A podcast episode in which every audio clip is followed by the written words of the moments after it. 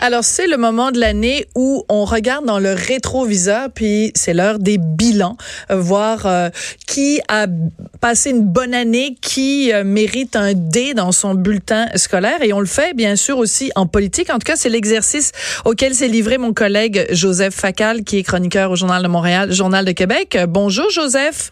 Bonjour Sophie. Euh, j'ai oublié de mentionner que vous êtes également professeur à HEC Montréal, Joseph.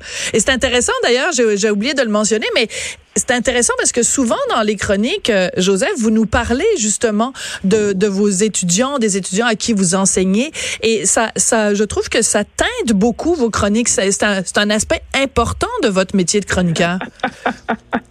oui, euh, tout à fait souvent même, je, je, croise des gens dans la rue euh, qui me disent euh, vous le chroniqueur, vous le journaliste, et je leur réponds que euh, je ne suis pas un vrai journaliste, en guillemets, dans la mesure où je ne vais pas sur le terrain chercher de l'information, euh, je ne donne que mon opinion, et je rajoute toujours, sourire en coin, que de toute façon, ma vraie job, c'est d'être prof à HEC, dans la mesure où c'est à ça que je consacre le plus d'heures par semaine. Et c'est sûr que oui, ça teinte un petit peu euh, mes, mes chroniques, dans la mesure où aussi où euh, j'ai l'impression que l'écart d'âge euh, entre mes étudiants et moi ne cesse de grandir, puisque moi, je vieillis, tandis que eux ont toujours le même âge, puisqu'ils se renouvellent à chaque année. Ben oui, c'est ça qui est génial. Eux ont toujours 20 ans, et puis vous, ben, bon, je sais pas, vous avez, vos, vos, vos, 18 ans ont peut-être 20 ans. Joseph, bilan de l'année, donc, 2019 à Québec, en tout cas, au provincial, revenons évidemment sur cette loi phare, la loi 21, la loi sur la laïcité. Euh, vous écrivez dans votre chronique de ce matin qu'une loi si modérée soulève un tel tollé au Canada, dit tout ce qu'on a besoin de savoir sur la capacité du Québec d'être distinct. Est-ce que c'était pas prévisible? Est-ce qu'on savait pas déjà que la pilule de la laïcité ou la, serait difficile à avaler pour le reste du Canada qui est purement multiculturaliste? C'était écrit dans le ciel. Je pense que certains euh, s'en doutaient. Euh, je ne veux pas me, me, donner un bénéfice euh, indu, mais moi, ça fait longtemps que j'ai compris que, que l'idéologie dominante monopolistique au Canada, c'est le multiculturalisme, et que donc ça allait susciter un tel tollé. Par contre, évidemment, je vois que certains Québécois, eux, qui croient peut-être à une possible réconciliation, eux sont très étonnés. moi, mm-hmm. j'ai jamais eu vraiment trop trop d'illusions. Quoique là-dessus, Sophie, si vous me permettez, oui? j'introduirais une petite nuance.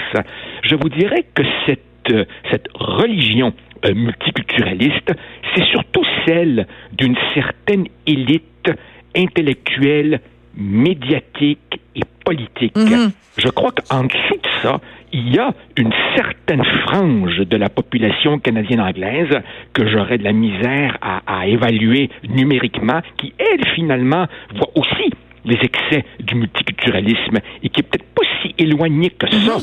De la laïcité à la québécoise. Mais évidemment, quand on regarde le Globe and Mail, le premier ministre du Manitoba, euh, Justin Trudeau et compagnie, là, on est vraiment dans le multiculturalisme hard. Et oui, de leur point de vue, euh, leur réaction à la loi 21 était prévisible. Oui. Et en même temps, c'est ça, vous avez tout à fait raison de le mentionner parce qu'il y a eu, au moment justement de l'adoption de la loi 21 ou dans les jours qui ont suivi, il y avait eu un sondage léger, je pense, ou euh, à travers le Canada. Et je pense que c'était dans une proportion de 40 des gens du Canada anglais à qui on avait demandé ce qu'ils pensaient d'une telle loi. Et 40% avaient dit, bon, on aimerait ça en avoir une semblable dans notre province. Donc, on n'est pas, on, on, est distinct, mais il y a quand même des velléités de laïcité aussi dans le reste du pays. Tout à fait. Et, et, et, et c'est drôle parce que, euh, hormis le cas particulier euh, des enseignants, euh, il faut rappeler que la loi 21 ne s'applique qu'à certains serviteurs de l'État en position d'autorité. Alors évidemment, une fois qu'on a dit juge, policier, procureur, gardien de prison, ça fait vraiment pas beaucoup de monde. Mais ben non. autrement dit, hormis les enseignants, le, numériquement, le nombre de gens couverts par cette loi est absolument minime. C'est pour ça que dans bien d'autres chroniques, j'ai déjà dit que cette loi m'apparaissait un strict minimum. Bon, cela dit, je comprends que, que, le gouvernement Legault...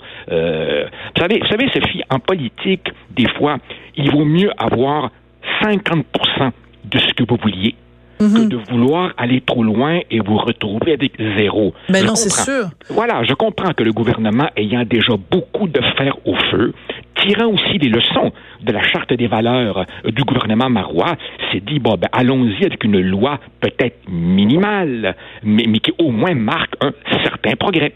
Oui, mais c'est-à-dire que vous, vous la considérez minimale et vous la considérez modérée. Mais qu'est-ce que vous répondez, par exemple, à un François Cardinal dans la presse qui a écrit euh, il y a quelques jours un texte qui disait, ben là, c'était c'est les, les, les, Canadiens, les Québécois avaient juste à euh, ils l'ont cherché. Euh, ils l'ont cherché, ils ont couru après, ils se sont fait taper sur les doigts avec la loi 21.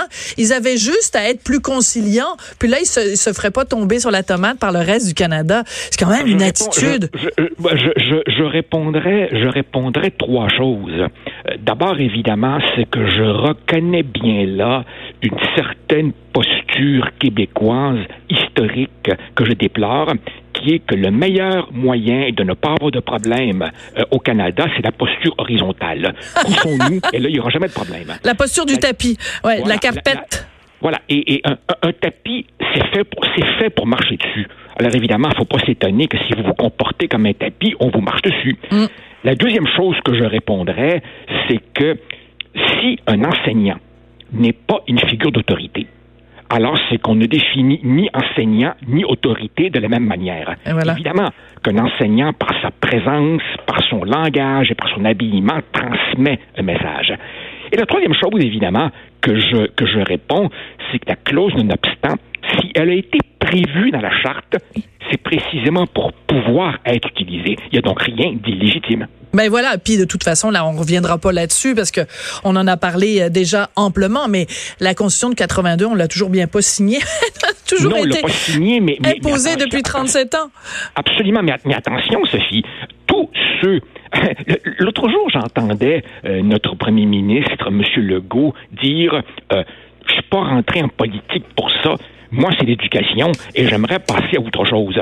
Désolé pour lui, mais non, on passera pas à autre chose. Non, Car ceux qui veulent entendre, euh, ceux, ceux qui sortent à peine des tribunaux demandaient une suspension temporaire. Bon, très bien, ils ont échoué, mais la cause va être entendue sur le fond à partir de l'automne 2020. Donc, on n'est pas sorti de l'auberge. Absolument pas. Bon, on a très hâte de voir la reste de votre de votre bilan, Joseph. Donc, euh, le bilan sur la scène fédérale, ce sera dans une prochaine chronique. Merci beaucoup. En attendant, on lira ça. On lit ça dans le journal de ce matin, le bilan 2019 à Québec. Merci beaucoup, Joseph. Et puis, euh, ben, euh, Feliz Navidad y Prosper Año Nuevo. Gracias. A tú también. Ciao. Gracias. Eh ben oui, on oublie, hein, Joseph Pascal.